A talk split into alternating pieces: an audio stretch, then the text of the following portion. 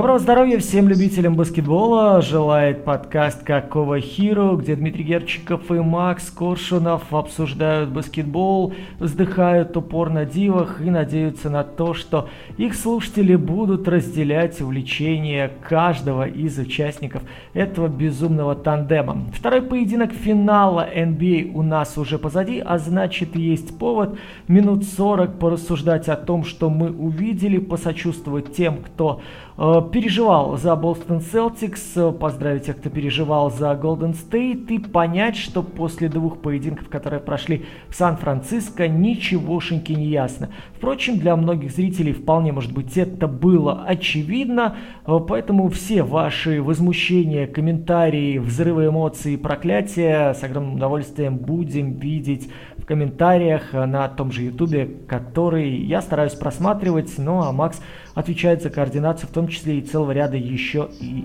нескольких, даже полудесятков, можно сказать, платформ. Да, друзья, всем привет. Я надеюсь, то, что вы рады нас слышать. Надо, кстати, какой-нибудь сделать нам э, звук, чтобы был счетчик порно-шуточек каких-нибудь, и э, мы интерактивно ввели и подсчитывали каждый э, наш подкаст. Друзья, ну как всегда, не могу не начать э, с нашей уже типичной аннотации, с нашей типичной повестки. Э, к счастью, обычной повестки э, про то, что не забывайте на нас подписаться везде, где бы вы нас слушали, либо не слушали, но вы можете себе позволить там просто подписаться.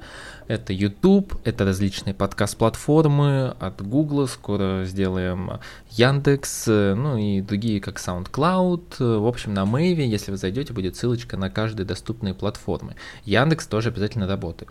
Ну и обязательно, конечно, наша main-платформа пока что остается YouTube. И есть еще одна платформа, которая греет нам душу и немного, хотя уже чуть побольше кошелек, а, карман это Бусти. Не забывайте подписаться. Сейчас там только-только а, появляются подкасты в каком-то раннем доступе, но сейчас, как я хочу сказать, наверное, цитату из прошлого нашего выпуска о том, что мы ждем третьей, четвертой игры, когда появятся более детальные тактические игры. Хотя они уже начались. И, наверное, с Диминого разрешения я немного начну и раскрою закулисье небольшое. Мы, когда записывали прошлый подкаст, мы в прошлом подкасте проговорили где-то минут 5, может быть, даже больше про внимание Белицу.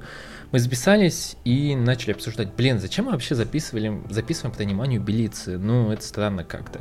Но вроде бы решили оставить, залили, окей, никакого негатива не словили, и бац, треть, о, вторая игра финала НБА, и внимание Белицы играет на достаточно больших минутах, и его хвалит Стив Кер после игры 10 минут.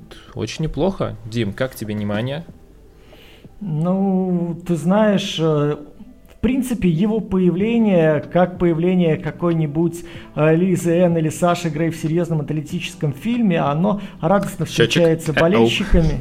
Да, здесь должна быть шуточка и счетчик, который, знаете, как в сериале «Шерлок», когда у Ирен Адлер срабатывала смс там такой стон оргазма был. Вот примерно у нас такой счетчик должен случиться, где-то появиться и периодически вздыхать в эфире. Так вот, когда Саш Грей появляется в научном фильме и о чем-то там рассказывает, все зрители мужского пола радостно хлопают ладоши из-за камео. Что касается Биелицы, мы, в принципе, э, идейно его появление объяснили и, скажем, обусловили в предыдущем подкасте, равно как и появление Даниэля Тайса. И для меня вот эти явления абсолютно схожего формата и абсолютно понятная идея, которая была у Стива Кера. А вот смотрите, Белицу мы с вами сейчас рассматриваем исключительно как человека, который на атаку работает. О защите будем говорить отдельно. Но у вас появляется ситуация, при которой три человека, находящихся на слабой стороне, номинально растягивают, но по факту просто угрожают дальним броском. Что-то похожее мы видели с вами в матче номер один в исполнении Бостона. И там э, мы видели, что Голден Стейт долго не верил в способность э, соперника попадать с дальней дистанции стабильно. С самого начала довольно много оставляли свободы тому же Эллу Хорфорду. Люди в первой половине нашли ритм, и, кстати, об этом потом говорили и Дреймонд Грин, и Стеф Карри, и более того, насколько вот удалось прогуглить, прочитать, прошерстить Твиттер, они где-то даже, ну, не то что напихали тренерскому штабу, но сказали, что вот эта идея, она должна была быть скорректирована еще в первой половине. И Golden State очень зря не воспользовался коррекцией этой ситуации. Именно нейтрализацией свободного пространства для бьющих в начальной фазе, для бьющих больших. В принципе, Стив Керр работает от той же ситуации. И мы видим с вами, что у Бостона возникали проблемы. Первое, по ходу всей игры, с ротацией, с тем, кто с кем меняется, кто куда переходит. Второй момент с после смещения, с возвращением на позицию изначальную, то есть э, к человеку, от которого вы идете страховать.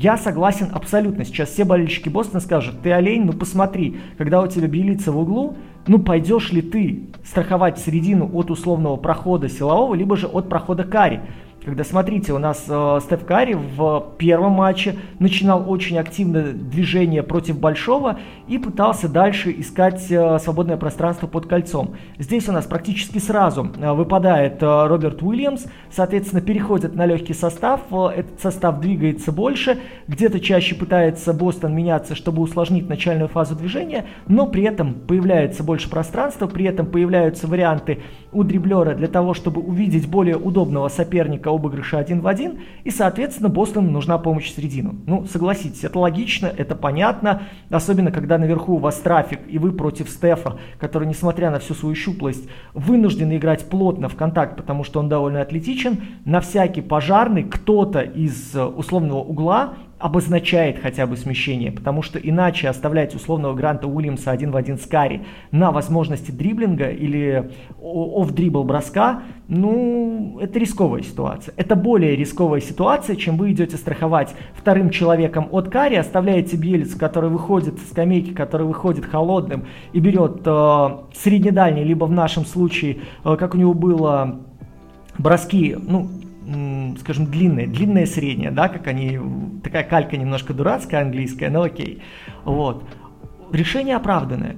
Но просто э, фишка в том, что Бьелица свои вот эти штуки положил. И здесь момент в том, что, посмотрите, он не потратил много энергии. От него не требовалось особого движения, от него не требовалось подстроений. Потому что он понимал, его задача занять позицию и дождаться, пока его страхующий пойдет помогать. Все остальное это просто механика броска. И здесь он исполнил просто образцово. У него там 3 из 4, да, немножко потом поборолся на подборах защите, это отдельный плюсик, отдельный бонус в целом то, что он пару атак остановил там фалами, в целом то, что он э, собрал на своем щите и, по-моему, что-то там у него еще какое-то позитивное было, так, если я помню визуально, оно компенсировало то, что через его зону пытались люди сунуть. И то, исходя из того, насколько у Бостона была сумбурная атака, давайте признаем, что... Ой, давай про атаку, давай про атаку чуть побольше, потому что там, ну, надо, мне кажется, отдельно. Ну вот это, это я тебе уже тогда сделаю передачу. Я просто здесь вам нарисую, ну, нарисовал, может быть, немножко по-дурацки, к огромному сожалению, нет планшета, нет возможности точки указывать, да, чтобы ну, наглядно продемонстрировать. Но с другой стороны, возьмите play-by-play, который доступен, ну, даже на сайте ESPN, да, и откройте внимание Белица. Посмотрите, откуда были атаки. В принципе, это четыре атаки из э, краски, ну, 4 атаки из краски, 3 из-под кольца. Ваша задача показать среднедальний от вас идет, окей, защитник ушел в середину, у вас открывается пространство под кольцо, по лицевой, как угодно, можете сразу зашагивать, как только у вас ваш человек уходит. Перед вами открывается целый островок для того, чтобы попасть. То есть, может быть, очень коряво объяснил, но идея такая. Пришли, стали, показали среднедальний, дождались момента, когда уходит человек, сделали свой нужный шаг, сделали свое смещение, либо же получили по прямой, вот по, по прямой скидке вертикальной, положили мяч в кольцо. На самом деле, а, это вот, а, скажем так, развенчивание великого мифа о том, то, что Стефан Карри больше всего угрожает сопернику дальним броском. Это никогда не было так, друзья. Это действительно вот великий миф. Стефан Карри против Стефана Карри на трехочко, от трехочкового защищаться очень легко. Достаточно найти латерального подви... Э, защитника, который будет идеально к нему прилипать. Проблема только в другом. Ты не можешь прилипнуть к Стефану Карри прям вот на 2 сантиметра, чтобы максимальное расстояние между вами было пару сантиметров. Это невозможно. Главная угроза Стефана Карри всегда была от прохода, и именно поэтому защитники должны лавировать между тем, чтобы не пустить Стефана внутрь, и быть достаточно близкими к тому, чтобы не пустить какой-нибудь дальний бросок практически слога. Поэтому это отчасти оправдывает и появление Бьелицы как бьющего дальнего, пусть и со средних дальних бросков, и создает еще дополнительное пространство Стефану Карри, как и Джордану Пулу, например. Это, в принципе, великая идея Golden State, династия Golden State, то, что все начинается от пространства. И когда в первой игре мы увидели проблемы с двумя бигменами, которые не могут создавать достаточно пространства своими скринами, соответственно, Кер сделал очень неплохие корректировки. Вообще, я хочу сказать, что мы с Димой, вот серьезно сейчас, без ложной скромности, очень много предугадали в прошлом нашем подкасте. А, и много идей предугадали из прошлого нашего подкаста, которые были реализованы во второй игре тренерами, особенно Стивом Кером. А, я видел то, что у нас в чатике, да, не забудьте, у нас есть еще телеграм-канал, на который тоже нужно подписаться. А Александр, э, очень хороший и болельщик, ярый болельщик Бостона, с которым мы часто спорим, вывесил интересную статью про то, что на самом деле Маркус Смарт не провалился против Стефана Карри. Стефан Карри просто где-то попал какие-то очень крутые броски, где-то защита Бостона проваливалась в целом, где-то Смарт не успел передавать игроков Джейсону Тейтому, где-то не успевал Бостон смениться э, в защите, хотя это вроде бы главная фишка. Дим, вот мы когда с тобой перед подкастом обсуждали, что, о чем будем, в принципе, говорить. И, по-моему, мы вчера это обсуждали, что хотел бы немного вот по этой статье тоже пройтись. По защите Маркуса Смарта можно даже не в контексте второй игры, а в целом даже можно вспомнить что-то из первой. Э, слушайте, во-первых, очень круто, что вы так реагируете. Я вот сейчас просто это не, знаете, не желание подлизаться или как-то понравиться или выключить денег. Я очень приятно офигеваю, когда вижу, что у нас такая аудитория, которая сама ищет, которая сама добавляет, добивает какие-то материалы, которые грамотно, аргументированно и корректно там или спорит, или не соглашается, или подбрасывает материалов для осознания и большего понимания картины. Потому что, ребят, я вам честно признаюсь, я не являюсь фанатом ни одной команды в NBA. А. Такой, чтобы вот на базисе круглосуточно отслеживать твиттеры, отслеживать какие-то дополнительные ресурсы, прям вот глубинные, где идет э, где детальный разбор, где-то какие-то внутренние фишки вырываются и выкладываются, просто потому что, ну да, есть другая жизнь, и я исхожу из позиции аналитики. То есть я вижу, я пытаюсь сопоставлять, потом пытаюсь найти оправдание или опровержение вот этих идей. Если потом это еще дополняется каким-то офигенным информативным введением или дополнительным вложением, я буду только благодарен. Поэтому вы большие молодцы, очень круто, что вы у нас есть. Второй момент относительно защиты Маркуса Смарта. Смотрите, э, концепт статьи действительно крутой, но э, здесь дьявол кроется в деталях. Давайте так, там вот э, были посылы, например, такие, что проблема Бостона была играть дроп, из-за чего появлялось пространство у Стефа Карри для атаки.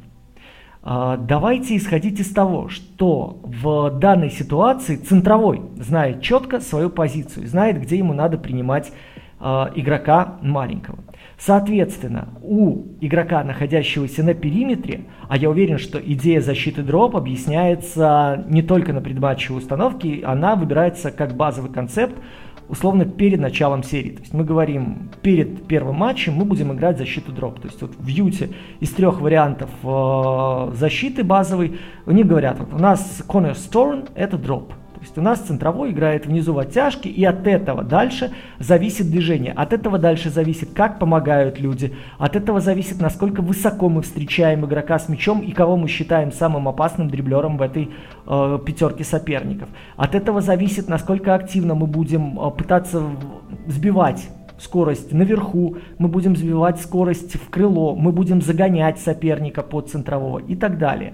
Смарт в ряде моментов, ну, в моем понимании не мог не знать, что команда играет дроп, да, и запускать игрока даже по горизонтали, когда он смещается, и там условно даже имитация заслона происходит, не то, что нормальный заслон, а, без а, команд смена, без попытки обойти заслон низом, без попытки помочь потом а, своему номинальному партнеру вот в этой ситуации по защите наверху, он не мог.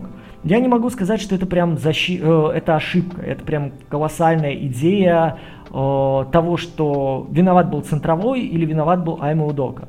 Важно еще то, что на площадке у вас 5 человек коммуницируют.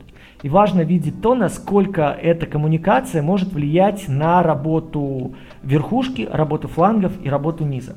В этом смысле я приведу пример атаки в первом матче Кари с транзишена. Причем во втором матче это все чаще и чаще проявлялось, особенно после потери Бостон Селтикс. Когда Кари подхватывает мяч и начинает движение, у него есть четкий вектор для развития атаки. Он видит, если прямая свободна, если вертикальная линия для движения, для ускорения свободна, он сразу идет по вот этой прямой, соответственно, набирает скорость, и дальше ближний к игроку, просто человек, понимая, что это Стеф Карри, вынужден переключаться. Здесь уже не важно, удобно, неудобно Джейлену Брауну, не важно, какая идея защиты. Просто это самая нормальная реакция на то, чтобы сбить скорость лучшему дриблеру соперника. У Бостона это не работает, при том, что Смарт главный тормозящий атаку Голден Стейта. И то, что мы с вами увидели во втором матче, вот э, на половине ну, площадки Кстати, Warriors, это спорно, это спорно. Это... Ну, давай, да, да. Я тебе сейчас объясню, ну, мы к этому придем, окей. Я о том, что Golden State отработал в том же формате. Они заработали э, свои очки, они заработали свое преимущество на торможении Boston Celtics. От Маркуса Смарта этого торможения толком в первом матче, в первой половине 100% не было. А это был один из ключевых компонентов для того, чтобы уберечь босс, э, Golden State Warriors от получения преимущества в транзитных атаках, быстрых атаках и в наступлении, где происходит ранняя смена. Смотри, если мы вот уж начали разговор про нападение Бостон Селтикс, то это на самом деле, наверное, основное, за что я хотел покритиковать Бостон, потому что в защите-то плюс-минус э, я, наверное, по-прежнему останусь фанатом этой команды, но в нападении был полный брак. И я не могу сказать, что это была полностью вина Маркуса Смарта. Ну, как бы хрен с ним, с Дереком Уайтом, который действительно перестал снова попадать.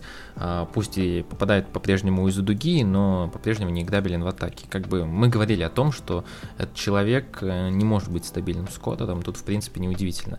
Хрен бы с ним. Как и с Пейтоном Притчардом, который никогда не был плеймейкером, то, что он сейчас перестал попадать это мы поговорим немного про другое, когда будем обсуждать защиту Golden State, потому что там вот были, мне, по мне, как самые главные тактические вопросы, которые задались э, Стивом Кером, э, имя Удоки, и посмотрим, как он на них ответит в следующей игре. Но, но, основной вектор нападения Бостон Celtics по ходу всей игры, это было прям уныние полное. То есть э, Джейсон Тейтум три четверти пытался разменяться то в Бьелицу, то в Карри, то в Пула то в еще кого-нибудь. Ну, это настолько неработающая история, не знаю. Половина атак у них в, в где-то третьей четверти завершалось то, что они просто скидывали мяч Хотфорд, допустим, попадается с Кевином Луни, который, в принципе, в посте всегда защищается неплохо, и как бы Эл из игры полностью выключился. Но давай немного поговорим, вот почему так произошло. Я потихоньку перехожу к защите Golden State, потому что мы не зря говорили, что третья игра будет одной из главных в плане того, как будут тренеры реагировать на тактические игры. Потому что во второй игре Стив Кер задал очень много вопросов имя Удоке, и пока что мы не знаем, как он отреагирует в следующей игре. Наверное, один из главных вопросов то, что наконец-то, к счастью, ура и аллилуйя, э, Грина убрали с Элла Хорфорда, потому что Грин всегда защищается на активных игроках гораздо лучше, чем на игроках, которые пытаются найти спотап позицию для броска, которые пытаются в посте что-то поковырять, потому что Грин всегда пытается страховать. В этом матче Грина поставили целенаправленно на Джеллина Брауна. Джеллин Браун 5 из 17, меньше 30%, идеальная защита – мы не будем говорить, наверное, про эмоциональный фактор, то, что Грин добавляет и эмоциями, и ментально заводит команду, это круто, но мы не можем никак в цифрах оценить, насколько это помогает Golden State. Но, кроме того, наверное, один из самых главных плюсов, и мы его тоже обсуждали в прошлом подкасте, как фактор появления Пейтона. Гэри Пейтон, человек швейцарский нож, человек, который как бы очень заметен, очень проблемен в атаке, но при этом это человек, который постоянно выступал не страхующим, но Golden State иногда очень охотно меняется, и если это Уиггинс, который был правым защитником Тейтума, и в первой половине это было просто шикарно, потому что Тейтум в первой половине ничего не забил, а, Грин, который был праймовым защитником Джеллина Брауна, и Гарри Пейтон, который постоянно разменивался в одного из двух. И Тейтум, на моей памяти, на второй, во второй четверти, три раза, когда на него выходил Гарри Пейтон, пытался разменяться на кого-то еще. Это как бы, мне кажется, дорогого стоит. И вот один персональный защитник, который делает достаточно большую разницу. И одно больш- небольшое изменение, когда Грина просто переводит с игрока, который кочует из поста на спот, спотап позиции Эл Хотфорд на Джеллина Брауна. И фактор, защи... фактор нападения Бостон Селтикс абсолютно отключен. Нападение Бостона было очень плохо оно не работало ни драйв and кики, потому что в этот раз зона работала более активно, были более активные игроки сверху, это была зона 2-3-3-2, где-то мне даже казалось, что, что это не зона, а просто очень жесткая персональная опека, настолько хорошо Golden State выстраивал зону в третьей четверти и начале четвертой даже отчасти. Не знаю, по мне, вот именно эти изменения сделали всю разницу в игре. Ух, э, навалил ты, конечно, целую тарелку борща. Сейчас будем расхлебывать вместе с тобой. Давай по порядку. Первое. Э, то, что сделал Пейтон. Он защищался, смотрите, против Тейтума, против Брауна и против Дерека Уайта. Я опять сажусь на своего конька, как говорят, сел Ван Дурак на коня дебила. Относительно того, что сейчас игрой управляет пространство. Главная задача Пейтона была для того, чтобы ограничить Бостон – играть не столько в Тейтума, а играть столько а, в изменение направления атаки. Для того, чтобы Тейтум брал свои броски, и здесь Пейтон как персональщик вполне себе годная опция, мы все прекрасно понимаем расчет Кер. Но идея была разворачивать атаки и делать дополнительную передачу, когда мяч приходит к Джейсону Тейтуму, потому что предыдущая игра очень четко показала 13 ассистов после э, большей части сбросов, сделанных с линии первых усов, с линии локтя, да, вот эта elbow позиция, uh-huh. откуда она пошла, это очень-очень болезненный удар по системе защиты Golden State. Что делает Но тут даже знаешь, тут даже знаешь, не только отдать лишнюю передачу, но и в целом попросить еще один размен. И дальше, в принципе, у Бостона ситуация, когда да, у тебя есть Гарри Пейтон, чтобы вытащить кого-то там из Луни, либо кого-то еще с задних, это нужно очень постараться, и ты разменишься обратно либо на Уиггинса и Грина, и что дальше? Как бы дальше ты ищешь передачу, опять же. Ну, то, о чем ты уже сказал. Да, да, здесь я с тобой согласен, и к этому мы с вами тоже придем сейчас. Э, идея в том, что замедлил, выиграл пространство, развернул движение. Э, вторая ситуация, которая важна в нашем сегодняшнем обзоре, в нашем сегодняшнем подкасте. Размин э, Грина на Джиллина Брауна. Здесь Макс абсолютно четко и правильно наметил контур. Я обращу ваше внимание на начало начала игры и, в принципе, ситуация, когда, помните, Грин э, спорный мяч спровоцировал с Эллом Хорфордом. И мы возвращаемся вновь к посылу относительно того, что свободные броски от длинного четвертого и длинного пятого Golden State не должен давать в начале поединка для того, чтобы вот эти люди набрали ритм. Соответственно, почему потом и Грант Уильямс тоже не сыграл так, как э, хотелось бы, наверное, всем любителям Бостон Селтикс. Мы с вами видим, что в этом поединке Эл Хорфорд не взял ни одной трехи. Просто не взял. И здесь э, это не только момент вот этого усложненного движения мяча, но и того, что в фазе получения постоянно начал оказываться с ним человек, включающий давление. Вне зависимости, это есть Дреймонд Грин, который за счет габаритов способен перекрывать Элу Небо, но проигрывал ногами в первой игре. Либо же это игроки поменьше, которые за счет скорости, скажем так, начинали путаться в ногах на периметре, начинали усложнять момент подготовки броска и выноса мяча. Для Golden State это было очень и очень важно, потому что, смотрите, дальше мы видим у Гранта Уильямса, который играет длинным четвертым, одна попытка с дальней дистанции, Тайс, который вышел у нас на четверть часа, вынужден был один раз пулять с периметра, а больше, вот посмотрите, кто там дальше переходил у нас на четверку у Бостон Celtics. Кто там что брал с дальней дистанции? Только возвращаемся к попыткам Тейтума. Вот и все. И это очень хорошая была модификация защиты Golden State. Это была идея идти small и идти с, э, скажи мне, с четвертым номером в виде Отто Портера на своем mm-hmm. коротком отрезке. Но насколько он опять же повлиял на, влия... на э, свободные позиции с дальней дистанции.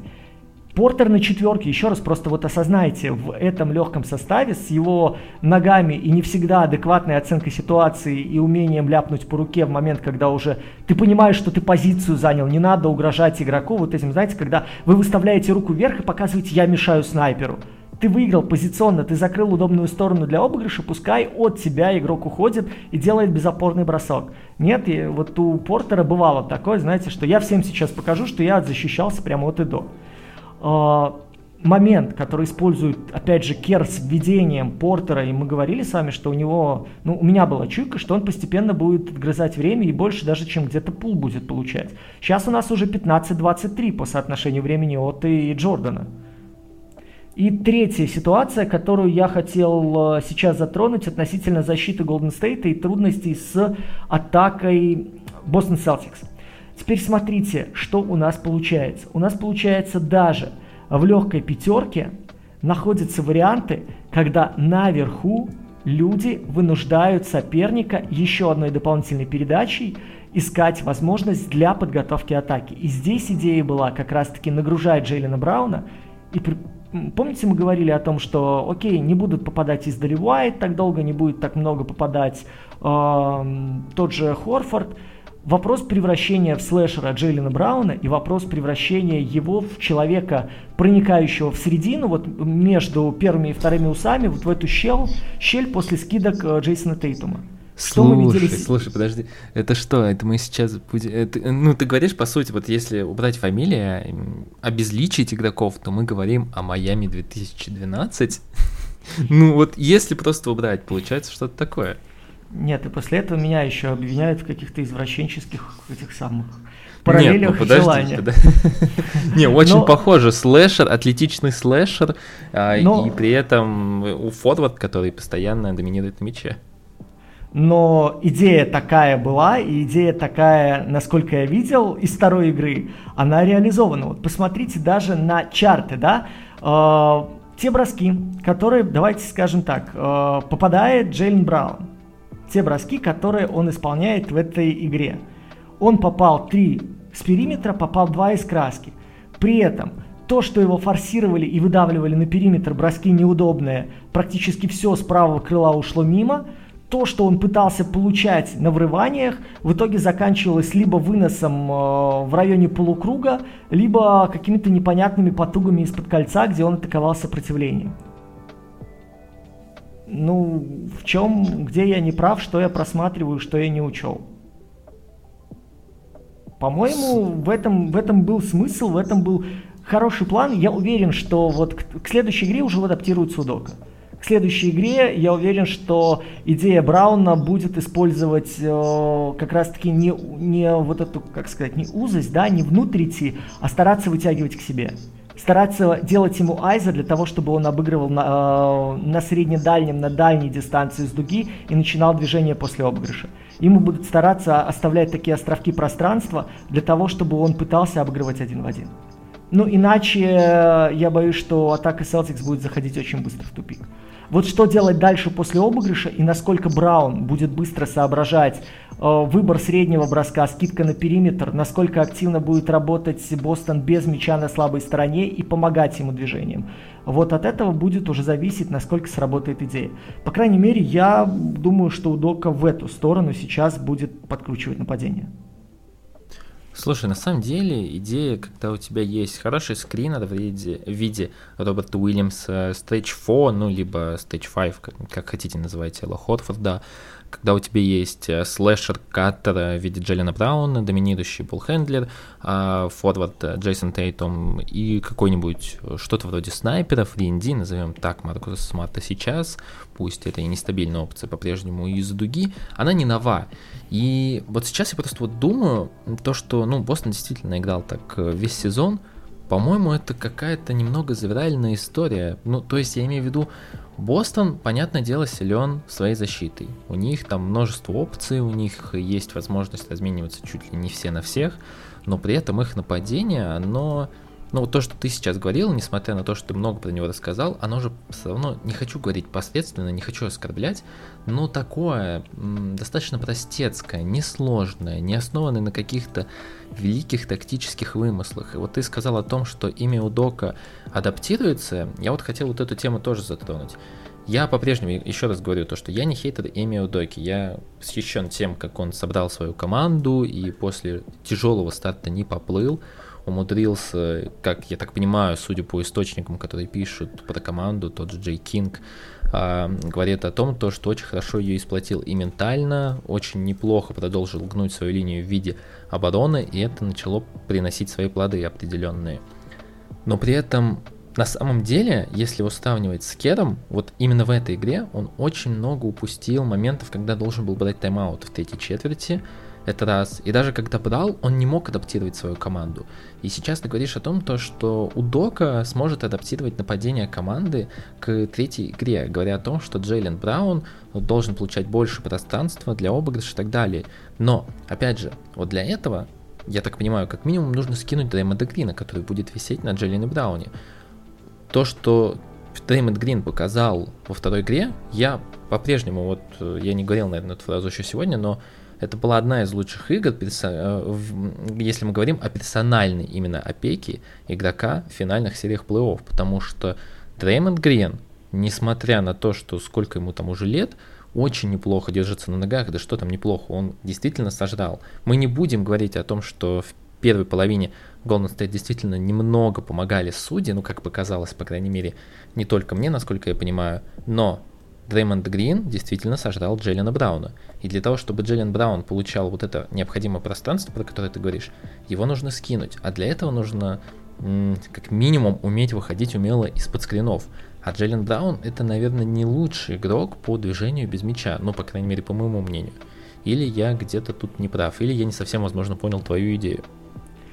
А, опять же, давай по порядку. Первое. А, Айме Удока, как показывает практика, один из лучших тренеров по подготовке своей команды к каждому следующему поединку. Нет, Именно вот это да.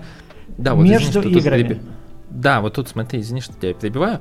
А, я, да, с тобой здесь согласен, но вот именно касательно нападения. Вот я не могу сказать то, что Бостон, он прям как-то видоизменял свое нападение слишком сильно от игры к игре.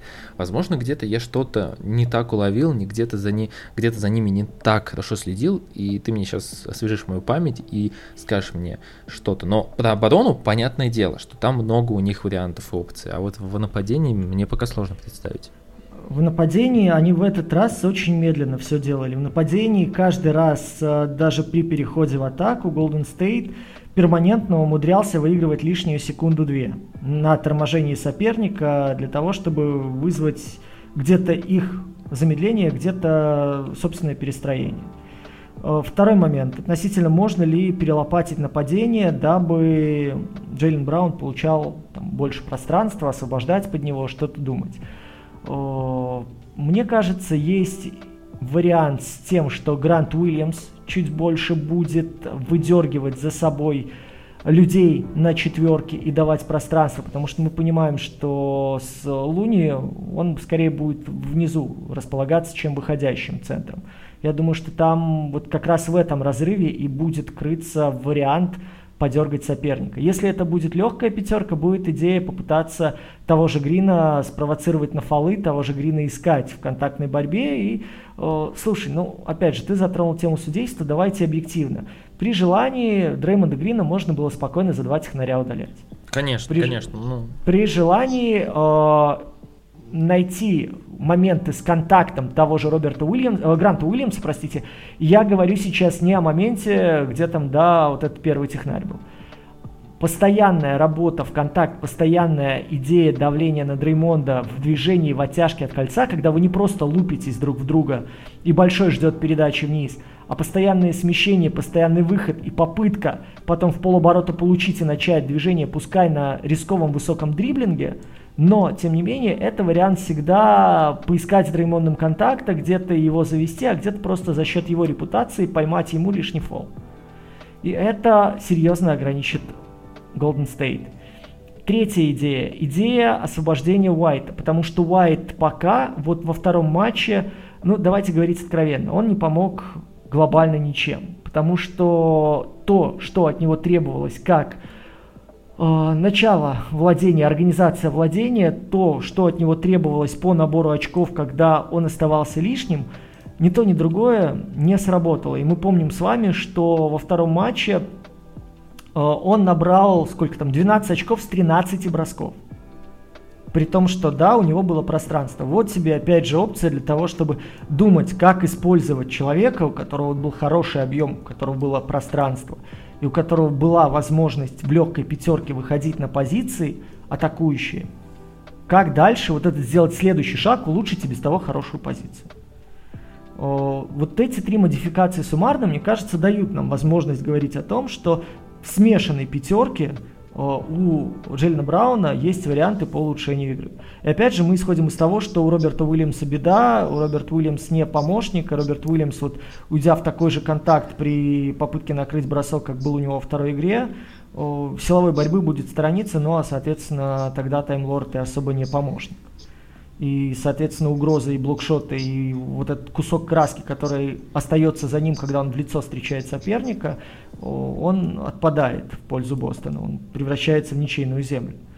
Умеет ли, сумеет ли Удока сделать такую трансформацию и адаптироваться, я скажу, что такой вариант возможен. В принципе, у тренера сейчас достаточно времени, у тренера высокой квалификации, достаточно времени, чтобы сделать выводы и попробовать подумать вот в ту сторону, о которой я говорил. Но опять же, это мой такой, знаете, немножко тупорылый, субъективный, как говорят, теоретический взгляд на проблему. Вполне возможно, мы увидим что-то, что будет намного проще, но будет работать. Но мы с вами теоретизируем, мы с вами исходим из вводных первой и второй игры, исходим из вводных то, что во второй игре у Кера сработала идея по э, исключению Джейлина Брауна из позиции прям грозного-грозного слэшера. Идея выдавливать его на периметр, атаковать сопротивлением шикарно сработала у него 3 из 9 с периметра. Ну вот и дальше идея плотного прихвата игроков, дуги, э, игроков больших на дуге. Вот и считайте, кто выдергивается на дугу, кто работает с этими большими и как. Условно, мы видели с вами уже перевод Тейтума на позицию первого номера. Почему сейчас не Бостона не переключиться и не сделать из э, Джейлина Брауна игрока один в один в пространство? Если ему создают, мне кажется, любой игрок NBA на таких относительно тепличных мячах, на таких легких мячах будет генерировать опасность. А, про Джеллина Брауна, вот отвечая на твой риторический часть вопроса, я на нее все равно отвечу, почему из него так не сделать. Возможно, несмотря на всю мою бесконечную любовь к Джеллину Брауну, для меня это не самая надежная с точки зрения баскетбольного IQ опция, которой ты можешь э, дать какое-то направление и будешь в этом уверен, что по ходу всей игры он будет следовать указаниям тренера. Не уверен, но здесь на самом деле нужно посмотреть. А минутку занудства, мало ли, я почему-то подумал, что мало ли кто не знает, почему таймлот таймлот. Ну, Роберт Уильямс. Вроде бы история известная, но на всякий случай кратенько расскажу. А, это ни в коем случае не из-за его тайминга при постановке блоков, э, которые он показывал еще со времен э, игры за Техас. Просто дело все в том, что после того, как его Бостон выбрал на драфте, Роберт Уильямс умудрился проспать первую пресс-конференцию, умудрился после пресс-конференции опоздать на самолет, который отправлял его в Бостон, а потом умудрился опоздать и на первую тренировку за Бостон. И после этого за ним закрепилось вот такое вот прозвище. А, переходя к еще одному моменту, есть интересная статистика, которую я очень хотел бы с тобой обсудить, потому что у меня столько вопросов от нее, я не очень понимаю. Кер же изменил не только нападение, но и атаку. Если за всю прошлую игру Golden State сделали 12 пик-н-роллов, один Карри в третьей четверти сделал 6 пик-н-роллов. И Карри имеет очень высокие цифры по реализации пик-н-роллов. И тут у меня возникает сразу вопрос. Мы действительно знаем и уверены в этом, это точно факт, что Бостон Celtics лучшая команда в лиге по, по, по при сменах и способна абсолютно спокойно блокировать пик-н-роллы высоким заступом, спокойно выходить, если что, просто размениваться, не только делать заступ. И при этом это не работает. И я себе в голове объяснил это следующим образом, что Стефан Карри действительно уникален в том, что ему нужно, ну, не так много времени, чтобы выпустить мяч, оценить ситуацию, сделать э, показ на проход и получить дополнительное пространство. Но, но я также читал много мнений, то, что на самом деле защита на периметре Бостона, к которой мы все-таки сейчас немного вернемся, наверное, по ходу обсуждения, не так хороша при пик-н-роллах, особенно против пик-н-роллах, э, когда их делает Стефан Карри. Мы сейчас говорим преимущественно о высоких пик-н-роллах, которые где-то на расстоянии 9 метрах от кольца. Что думаешь по этому поводу? Э, давайте так, с вами обсудим этот вопрос. А, в этих двойках кто играл большого у Бостона? Да, на самом деле, очень вариативная история. Играл и Бьелица, но Бьелица в основном нет, нет, отвалил. У, у Бостона. У, кто, кто оказывался большим игроком, который выдвигался наверх у Бостона? Кто противодействовал? Мне кажется, мне кажется, тоже достаточно вариативная история, но ну, Роберт Уильямс точно был во, во многих владениях. Смотри, Роберт Уильямс, Даниэль Тайс и даже Уайт – ну, Тайс как... это... Но ну, по Тайсу это, понятно. Это, эта идея была перебрать. Это была идея перебрать, окей, подвижного большого, габаритного большого и, ну я не могу сказать андерсайз большого, но человека, который готов работать в одни ноги с э, Стефом Карри. Это ставка на мощь, ставка на атлетизм и ставка на скорость. И как мы видим, она не играла против Карри. Более того, когда мы посмотрим с вами отрезки, когда Джордан Пул выходил вместо Карри, конец третий, начало четвертый, да? Посмотрите, Большой вынужден был в какой-то момент даже отваливаться в дроп, исходя из того, что угроза была, угроза была довольно серьезной, и все верили, что будет игрок с мячом оставаться на дуге, будет вот по модели Карри искать три. Вместо этого Пул брал среднее. А вот теперь представьте, когда у вас человек уровня скиллов Стефа Карри, когда у вас человек – на хорошем тонусе способен рвануть дистанцию и искать вот этот вариант либо атаки с дальней, либо э, дальше против э, габаритного большого, атлетичного большого, скоростного большого, идти дальше, имея преимущество, в этой ситуации, ну, отчасти вы бессильны. То есть ваша задача нейтрализовывать соперника до момента постановки скринов. И в принципе, Бостон, кстати, в этой игре он в нападении и в защите пытался делать скрины высоко, выгонять игроков соперника максимально далеко от кольца, чтобы первый заслон пошел повыше. Чтобы, по крайней мере, у Кари было больше дистанция движения до корзины. Чтобы он, ну, знаете, как говорят, выматывался. Это тупое немножко слово, но условно на полтора шага сделал больше в каждом владении для того, чтобы э, чуть больше уставал, для того, чтобы мог сбиваться с ритма, для того, чтобы, окей, кто-то бросил соперника из угла и пришел страховать. Но вот это не сработало, потому что, смотрите, здесь, во-первых, очень умно отработали большие Golden State. Почему я у тебя спрашиваю, кто играл в Golden State в, больших, э, в качестве большого на дуге? Потому что где-то был менее подвижный Бьелица, и он знал, что в такой ситуации важно поставить максимально плотный заслон. Где-то выходил Луни, и мы с, мы с тобой обсуждали этот момент в прошлом подкасте, да, про то, что он должен быть заслоняющим большим. Да, он, да. он должен быть скринером, который покажет угрозу вниз. И это вам ломает модель защиты, потому что только что вы оставались против большого с большой жопой, который будет угрожать тройке. Он не пойдет наверх. И вы понимаете, что окей, если вы сопроводите маленького вниз, закрывая небо, передачи назад не будет и Бьелица не угрожает. Следующее владение после замены у вас выходит Кевин Луни, и это совершенно другая история. И вы уже должны модифицировать свои действия, в том числе под падающего большого, с тем дриблингом, который есть Карри. И здесь вариативность, опять же, очень четко видна у Стива Кера, насколько он пытается разболтать вот эту линию соперников, глядя на то, кто выходит против двоек. Для меня вот этот момент объясняет, почему э, с одной стороны Бостон пытался поломать систему пик-н-роллов, но Кер своей вот этой адаптацией и перебором своих, ну, номинально больших, эту, эту задумку Айми Удоки побил. Круто же, что начались вот эти игры разума, и пока что, ну, Керк к первой игре очень сильно подготовился, но все-таки не во всем. И есть один момент, который меня очень сильно смущает, вплоть до каких-то радикальных мер, чтобы посадить этого игрока на скамейку и, возможно, даже ограничить серьезно его время. Потому что 30 минут Клея Томпсона — это боль. Это боль во всех аспектах.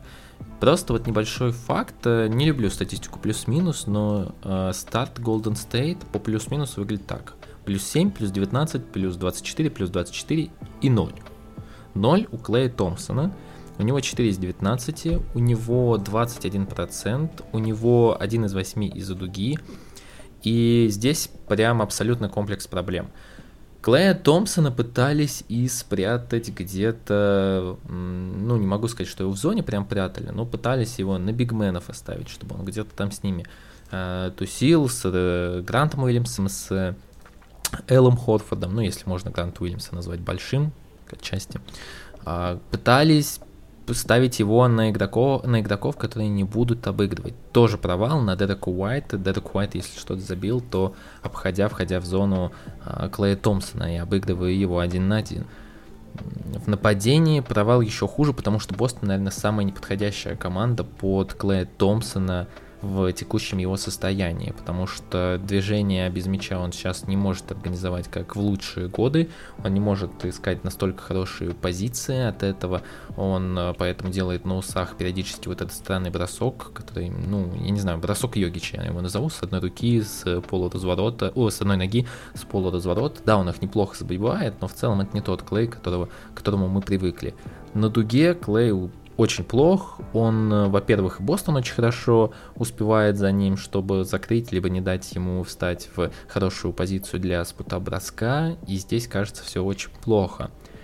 Я не знаю, честно говоря. Вот э, я ожидаю, что минуты Клея могут серьезно сократиться, а минуты Гэри Пейтона даже увеличатся, потому что в нападении я не могу сказать то, что Клей дает необходимый импакт.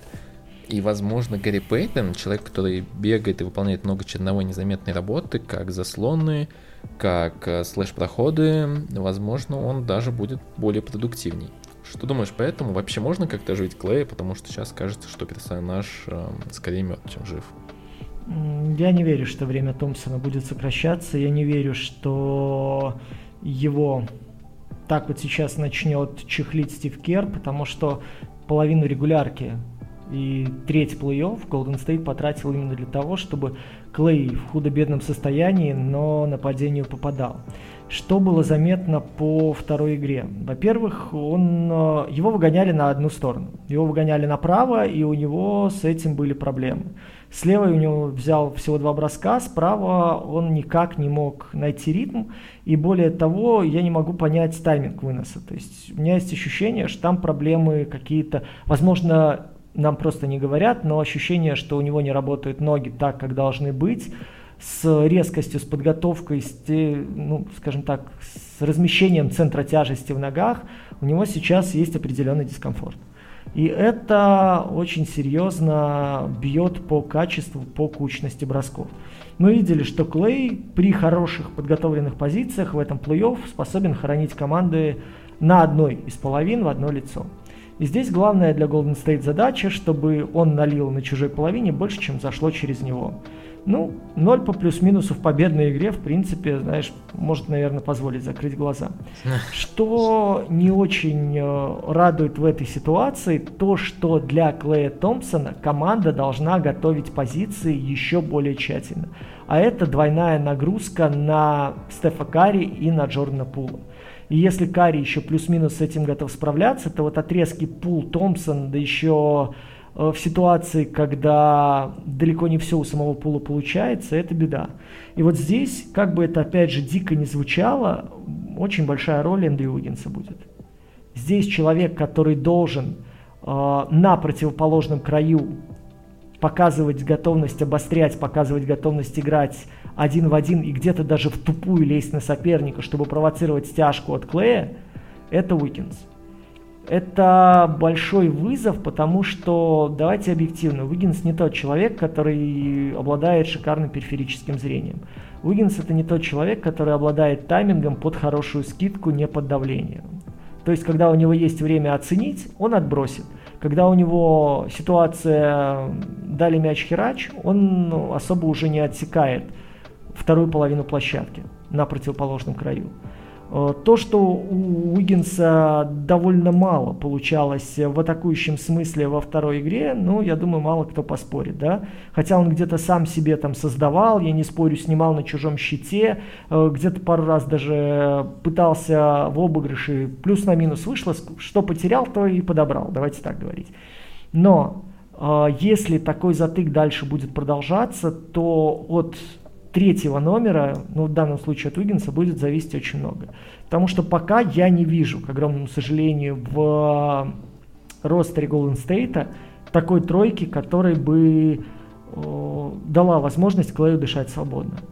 И в этой, ну, я имею в виду альтернативной тройки, потому что Портера мы опять же держим уме, он не, пока не может играть длинные отрезки, у него э, медики дали добро буквально там, по-моему, за сутки, да, до участия в матче именно на такой агрессивный баскетбол, но он был ограничен по минутам, в итоге он сыграл 15 минут.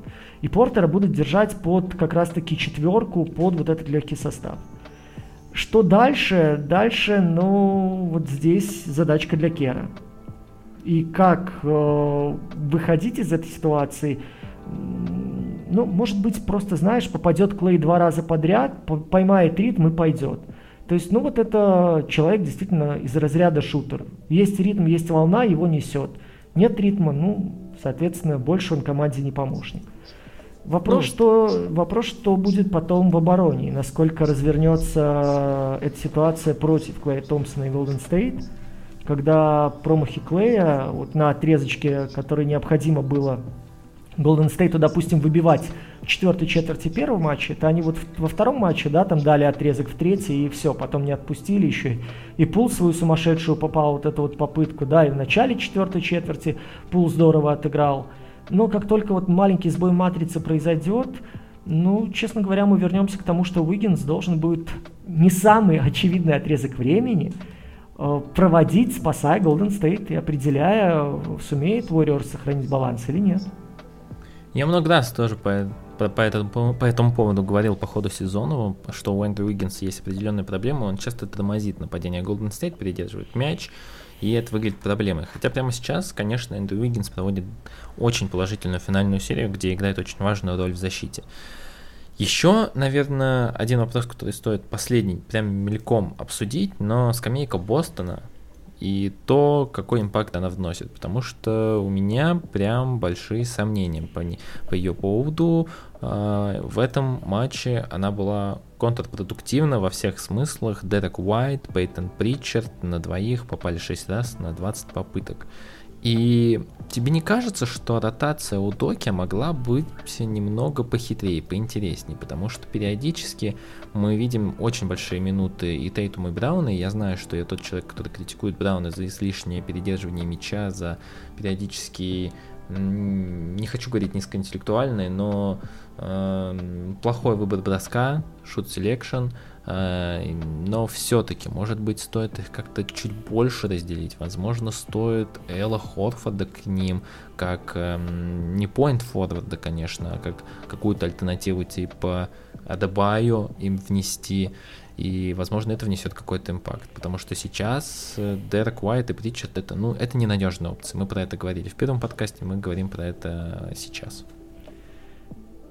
Ротация нужна, когда ты понимаешь вклад человека в конкретную игровую ситуацию, когда ты осознаешь, для чего ты выпускаешь того или иного игрока.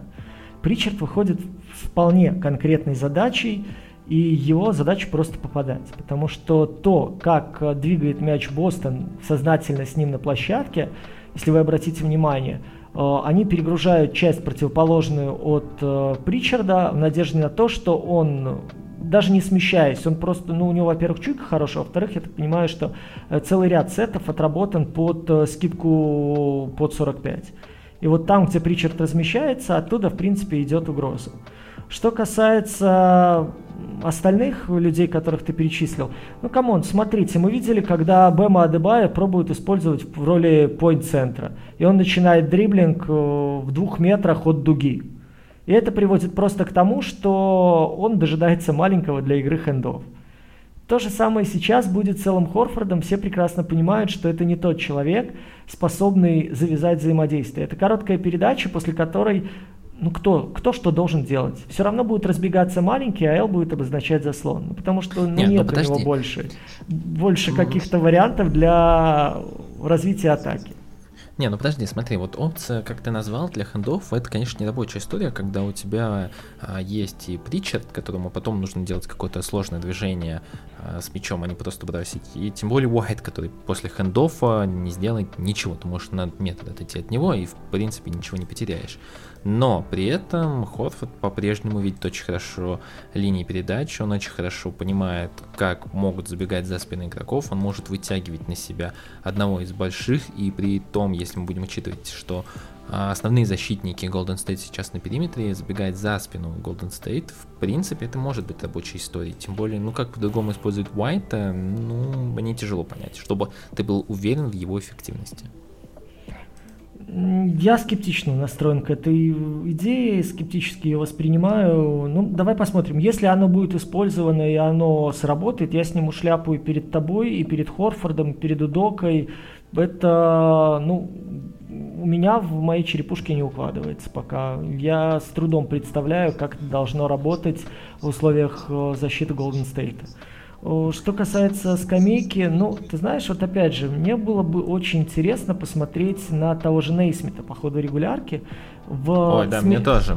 в смешанных сочетаниях, чтобы понимать, где в структуре Бостона с одной звездой на площадке, с одной из двух звезд на площадке, э, ему самое место, по мнению Доки.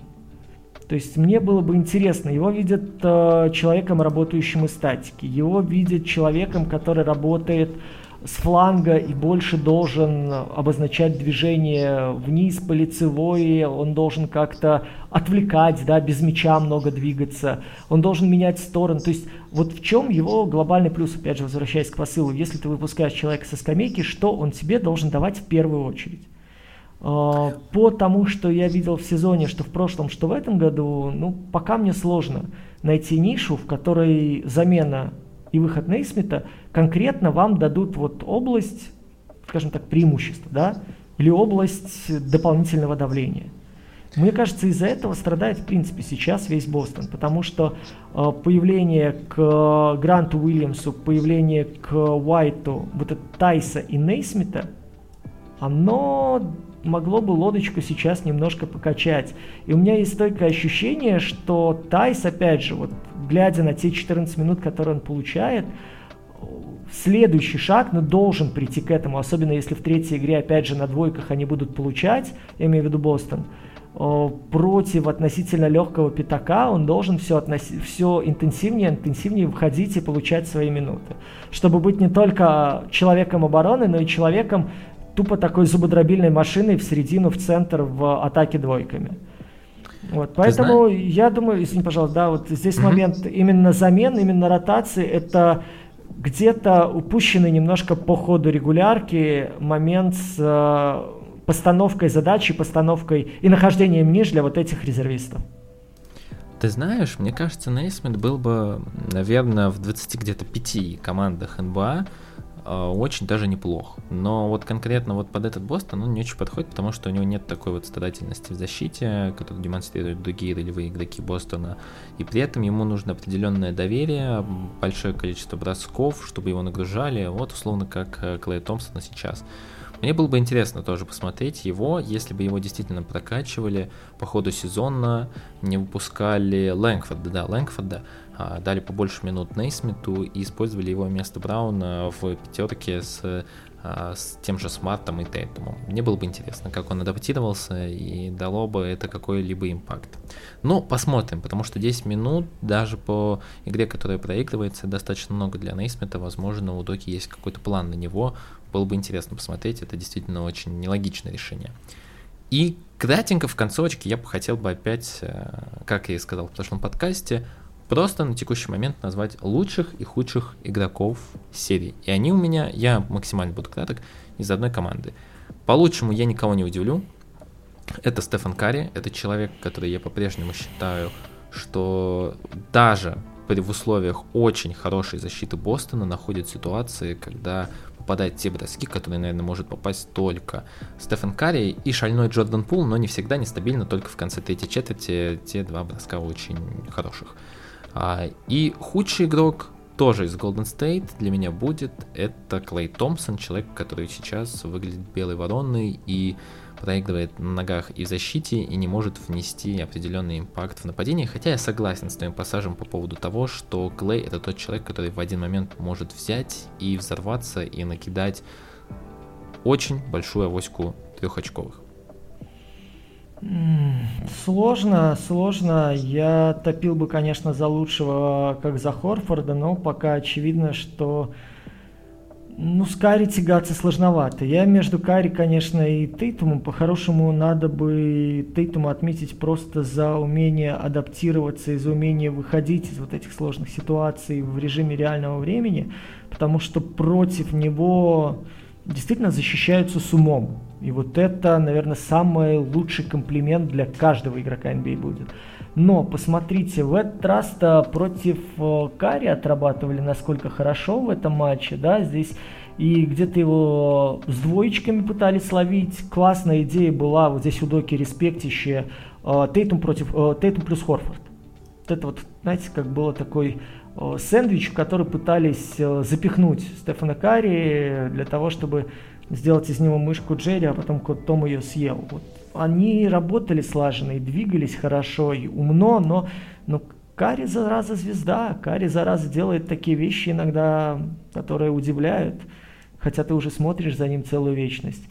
Так что, наверное, вот если прям MVP, MVP всей серии, глядя на то, что было на протяжении этих восьми четвертей, наверное, все-таки Кари. Пока Кари, хотя ты мне безумно симпатичен, симпатичен своей адаптивностью относительно Сейчас... худ... Извини, можно я тебя вот перебью? Я пока просто хочу вкинуть какую-то громкую фразу, которую можем потом, если что, вырезать. Если вот прямо сейчас, э, вот допустим, серия бы закончилась победой Golden State, Карри бы выбыл, но Golden State все бы выиграли, и, как мы знаем, только за всю историю один был MVP в проигрышной команде, я бы дал бы MVP бы по этой логике, ты не поверишь, кому? Уиггинсу. я бы сказал действительно, что Уиггинс бы MVP был бы Golden State. Но это так, из разряда абсурдных, абсурдных мыслей.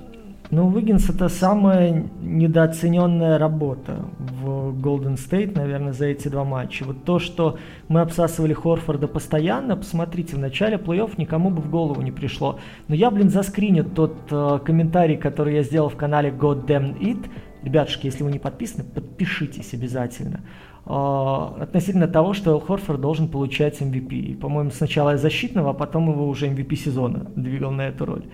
Uh, вот на фоне Таймлорда его работа была недооценена по всем параметрам. Вот затем он ее выгрыз просто вот эту свою минуту славы целой серии. Сейчас Уиггинс работой в защите, он, он делает очень серьезный объем. Но опять же, я боюсь, что человеком, изменившим Golden State, в итоге будет Гэри Пейтон, а не Уиггинс. Ну, а что да, касается... но он пропустил первую игру. Что касается худшего игрока, ух, здесь сложно. Здесь реально, ребятки, сложно. Вот Клея как бы хочется назвать по очевидным причинам, но вы знаете, момент такой, что очень многое зависит от людей, которые выходят у Бостона со скамейки, чтобы их удержать на плаву. И вот здесь то, как шалтает-болтает Уайта, мне пока кажется очень-очень болезненным для Удоки. Когда у вас три игрока всего лишь поднимаются со скамейки, и от трех игроков у вас должен быть стабильный импакт, даже Грант Уильямс, который берет всего лишь одну треху за 20 минут, но своим присутствием кольцу угрожает, и угол растягивает, и не боится с Дреймондом лупиться в десны.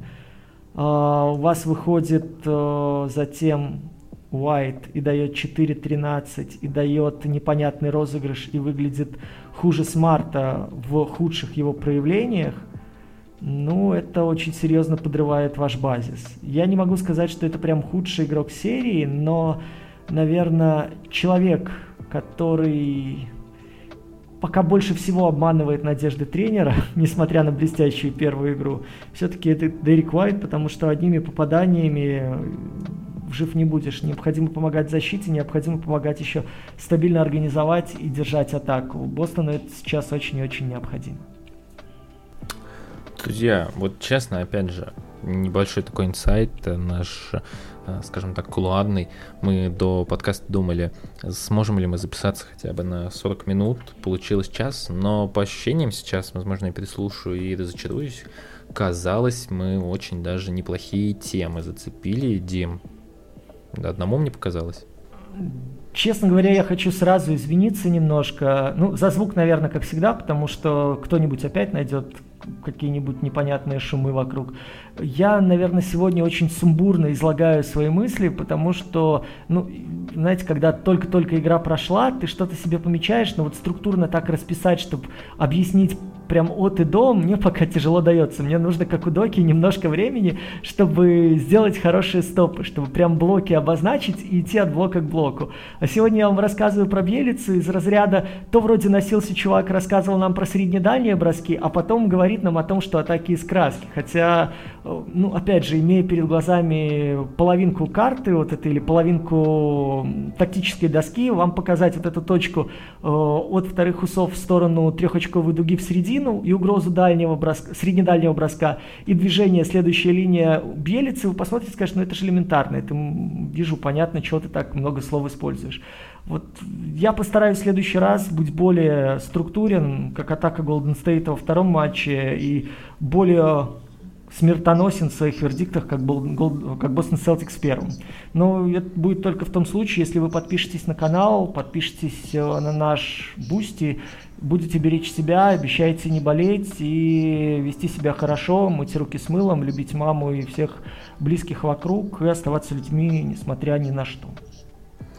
Да, друзья, на самом деле Дима уже вкинул немного за меня про аннотацию, но м- мы стараемся разнообразить наш, кон- наш контент. И сейчас вы скажете, да вот в последнее время шарашите только подкасты, это как бы финал. Но если вы думаете, что на финале все закончится и по ходу финальной серии э, не будет еще каких-то интересных вещей, вы очень в этом ошибаетесь.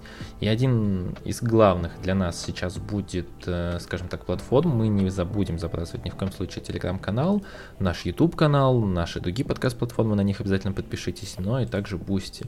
Звучит-то как хорошо. Даже ни одной неудобной буквы для меня нет, поэтому мне кажется, тоже еще один повод туда зайти, посмотреть.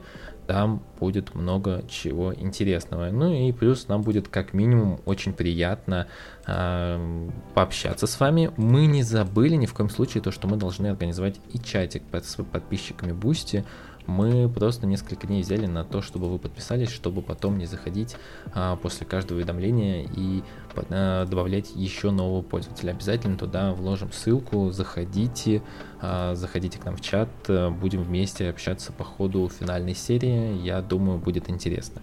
Я ну, не могу, друзья... я не могу удержаться от этой шутки про то, что чатик будет, чатик будет называться Бусти Пуси или как-нибудь так, ну потому что, согласитесь, оно прямо вот само идет в руки, ну вот. И мы устроим первым делом, кого мы поставим на аватарку, вы понимаете, какие варианты будут у меня, поэтому те, кто уже подписался на вот этот сервис, давайте, давайте выдумывайте, кто же будет нашей вдохновительницей, нашим ангелом Чарли. Ну и да, есть, даже если нас забанят, мы создадим второй чат, не, не парьтесь на этот повод. А, друзья, если вы дослушали до этого, да и даже если не дослушали, все равно заочно передавайте э, всем спасибо, потому что нам дико приятно получать фидбэк. Мы видим, как количество фидбэка, обратной связи увеличивается и по большей части положительного. Нам всегда приятно читать то, что вы пишете, приятно общаться с вами. Пишите даже про микрофон Димы, потому что мы действительно заинтересованы в том, чтобы решить эту проблему.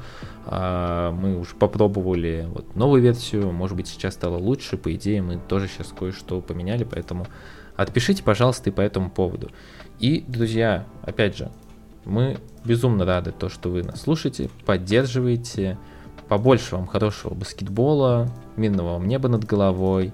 Оставайтесь с нами, а мы постараемся сделать ваш экскурс в Миренбан увлекательным и интересным.